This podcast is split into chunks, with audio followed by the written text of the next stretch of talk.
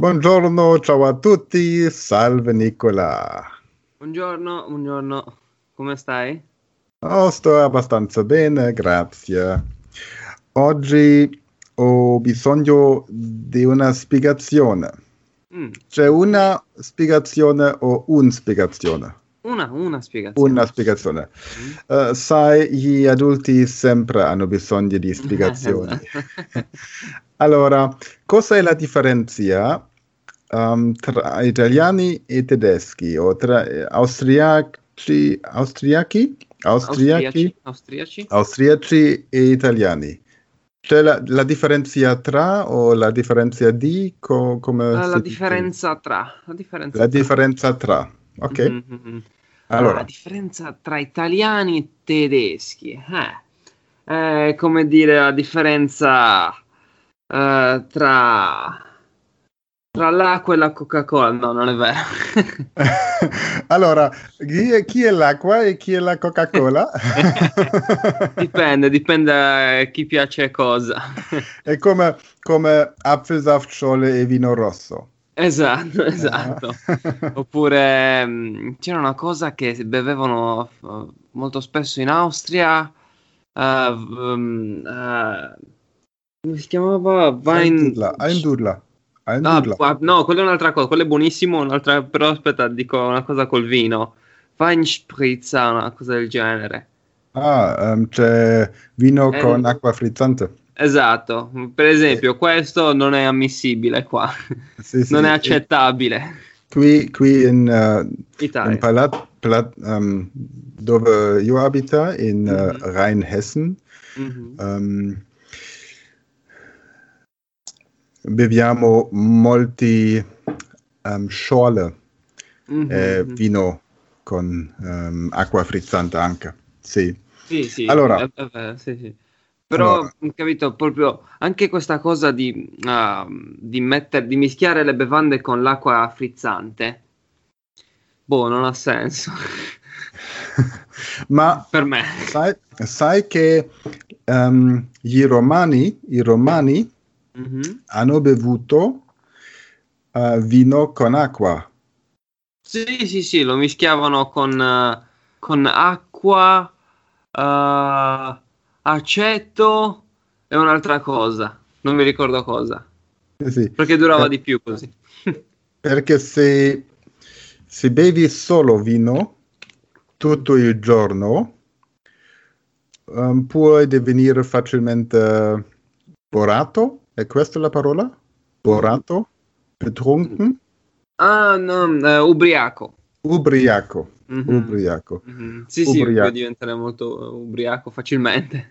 Ah, borato. Sì, Borato è probabilmente spagnolo. sì borraccio, eh, eh, è, è lì. Ah, borraccio, borraccio. Mhm, mhm, mhm. Ah, e cos'è la differenza tra ubriaco e borraccio? No, borra- che borraccio è in, è in espa- è in spagnolo. Ah, borraccio. Ah, ok. Mhm. Yeah. Ah.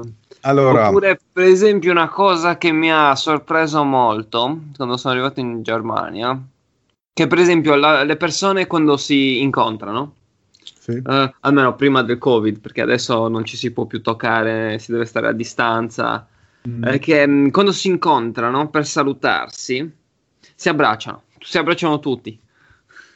In Germania. Eh, sì, sì, sì, sì. Invece qui facciamo sulle guance. Mm. Sì, questo Ah. nos, nos abbiamo importato eh, dalla Francia. Ok. ok. Non è una cosa tipica ehm, tedesca. Mhm, mhm. Perché normalmente, normalmente i tedeschi sono molto distanti. Sì, lo so, è vero. Molto distanti. E anche dipende dove sei in Germania. Mhm, eh? mhm. Nella nord le Mhm. persone sono molto, molto freddo, molto, molto freddi, molto distanti. Mhm. Ma nel sud, nel sud o sud? Nel Sul sud, nel sud. Nel sud, nel sud ehm, le persone sono più aperte, aperti, aperti e, ehm, sì, Sono più allegri. Sì, sì, sì, sì. Ehm, penso che ehm, la causa è il tempore. Il, te- la, eh, il tempo. Il tempo, sì, il tempo. La temperatura, c'è la freddo, temperatura dire. cambia, la, cambia, la temperatura cambia mh, das Verhalten, la behaviore, Ah, il, mm, ah, il comportamento. Comportamento, Verhalten. Ah. Kann man ja überhaupt nicht herleiten. Comportamento. Allora, la temperatura cambia il comportamento della gente. Esatto, esatto, esatto. Ok. Oppure cos'altro? Um, sì, no, anche perché noi italiani, eh, cioè, sempre prima del Covid, perché adesso bisogna tenere le distanze, bisogna stare ognuno per i fatti propri. Noi comunque ci tocchiamo, ci diamo le pacche sulla spalla e comunque Mm. ci usiamo le mani molto. Sì. Germania è tutto molto eh, così, tutti sono tutti fermi. Sì, sì, un, un, un po' di toccare la, ehm, la, man- il ma- la mano, Mhm, mhm, ehm, Sì, sì, salutare, salutare con la mano. mhm. Allora, um, gli adulti sempre hanno bisogno di spiegazioni. e s- um, mh, aveva una frase che ho letto nel libro Il eh, piccolo principe Mhm. e anche un'altra cosa, un'altra, oltre cosa? Un'altra? Mhm. Un'altra cosa. Um, nel corso della mia vita ho avuto a che fare con un sacco di persone serie. Allora, um, durante mia vita, Durante la mia vita. dura- durante della mia vita, No, durante la mia vita. Durante la mia vita, Mhm. um, incon- incontro molte persone Mhm. serie Ok. e mi piace molto la frase un sacco di persone serie. Ok. Wir hatten- Per- per- perché ti piace così tanto? Sacco? Ah, ok, ah, sacco, perché c'è il sacco. sacco. Ja. In, in eh, tedesco abbiamo un- un- una frase, ehm, possiamo prendere queste due persone nell'un sacco e battare al sacco e poi sempre toccare la persona giusta. Ah, ok. Ehm, Complicato. Sì, probabilmente non, eh, non era molto eh, italiano. Allora, in tedesco, Mhm. um, si- se hai problemi con persone o Ok. persone sono un po' misteriose Mhm. oppure mm, non molto simpatici, Ok. um, immaginiamo un grande sacco. Ok, ok. ok? E dentro del sacco possiamo ponere i persone. Ok, mettiamo le persone dentro. Sì, mettiamo le persone dentro. Dopo prendiamo un- una cosa Un per- bastone. eh, Un un bastone. bastone, un bastone, sì, per battere o bastonare Per, per battere. Per, Per ba- battere. per- al sacco. ok. E sai, eh, io non so se Mm. Batto la prima persona o la seconda, ma Mm. è sempre la giusta persona perché sono ambe o Sono ambe? tutte e due? Tutte Entrambe? le due, sì, tutte le due persone sono um, similarmente Cattive. cattive o Mhm. pazzi. Sì. Eh, Quindi prendi per forza quella giusta. Sì, sì. Allora, um, forse um, a questa causa, a questa causa mi piace la parola sacco di cose, la, sacco Mhm. di persone, sacco, Ah, di, ci sta. sacco di domande. Allora, Giusto. ho Un sacco, vissuto... un sacco pieno di domande. Sì, sì, sì. Mm, ho vissuto a lungo tra gli adulti e li ho conosciuti da vicino, cosa che comunque non ha migliorato granché la mia opinione su di loro. Allora, cosa significa comunque? Cosa che comunque non ha migliorato, trotzdem, comunque, trotzdem, Trotzdem, sì, in questo Trotzdem? caso sì. cosa che comunque non ha migliorato granché la mia opinione di loro. Eine Sache, die trotzdem meine Meinung über sie nicht verbessert hat. Genau. Aber, aber granché, cosa, cosa granché? Äh, granché äh, nicht so viel.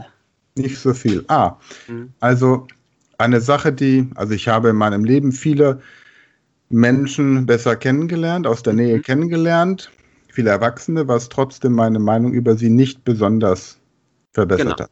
Ja? Mhm. Okay.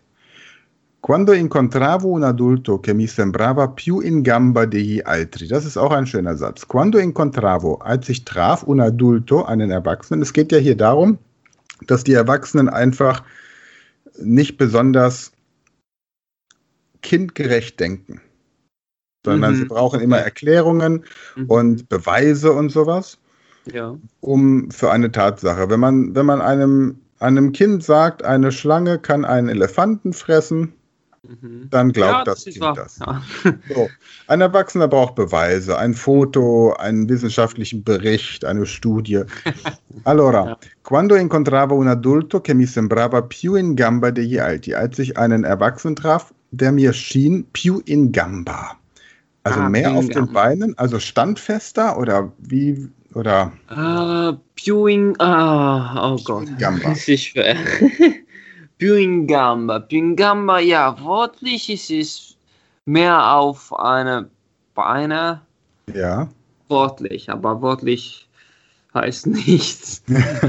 ja, deswegen. Più in gamba, es ist, äh, es heißt äh, er ist besser, er ist ein bisschen mehr ähm, intelligent, also kluger oder klüger. Ja. Vielleicht, vielleicht, weil die so von der Idee her, woher das kommt, er steht mehr auf den Beinen, er geht aufrechter, weil ja dieses auf den auf äh, vier Beinen zu laufen ist ja etwas tierisches. Tiere laufen auf vier Beinen, Vierbeiner. Und wenn man sich dann aufrichtet und auf zwei Beinen geht, hält man sich ja für schlauer und besser und in der Evolution weiter oben.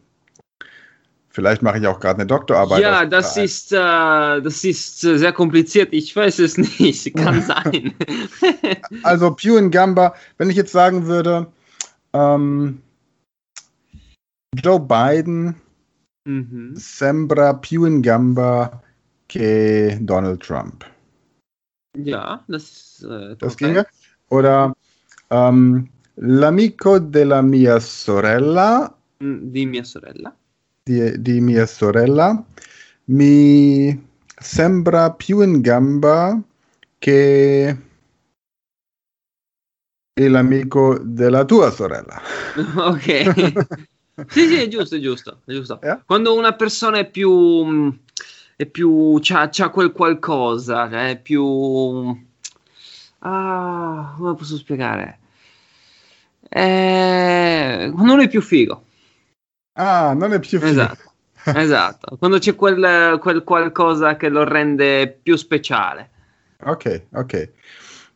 E finalmente volevo capire se era davvero intelligente. Mm-hmm, esatto. Ich wollte verstehen, ob er wirklich intelligent war. Ja, und der kleine Prinz hat ja diese Zeichnung gehabt, die aussieht wie ein Hut für die meisten Erwachsenen, aber in Wirklichkeit ist es eine Boa Constrictor, die einen Elefanten verspeist hat. Und dieses Bild hat er den Erwachsenen gezeigt und immer wenn jemand gesagt hat, das sei ein Hut, wusste er, der ist nicht, nicht äh, molto in gamba und auch nicht davvero intelligente. Genau. Okay. Ja, prima. Allora, ähm, Nächstes Mal möchte ich gerne mit dir über so ein paar typisch deutsche Eigenarten sprechen. Abbiamo parlato mhm. delle differenze um, tra gli italiani e i tedeschi. Mhm. E ho un, un uh, libro Wie man ein Deutscher wird, è molto mhm. interessante. Allora, ci vediamo la pro- settimana prossima. Perfetto.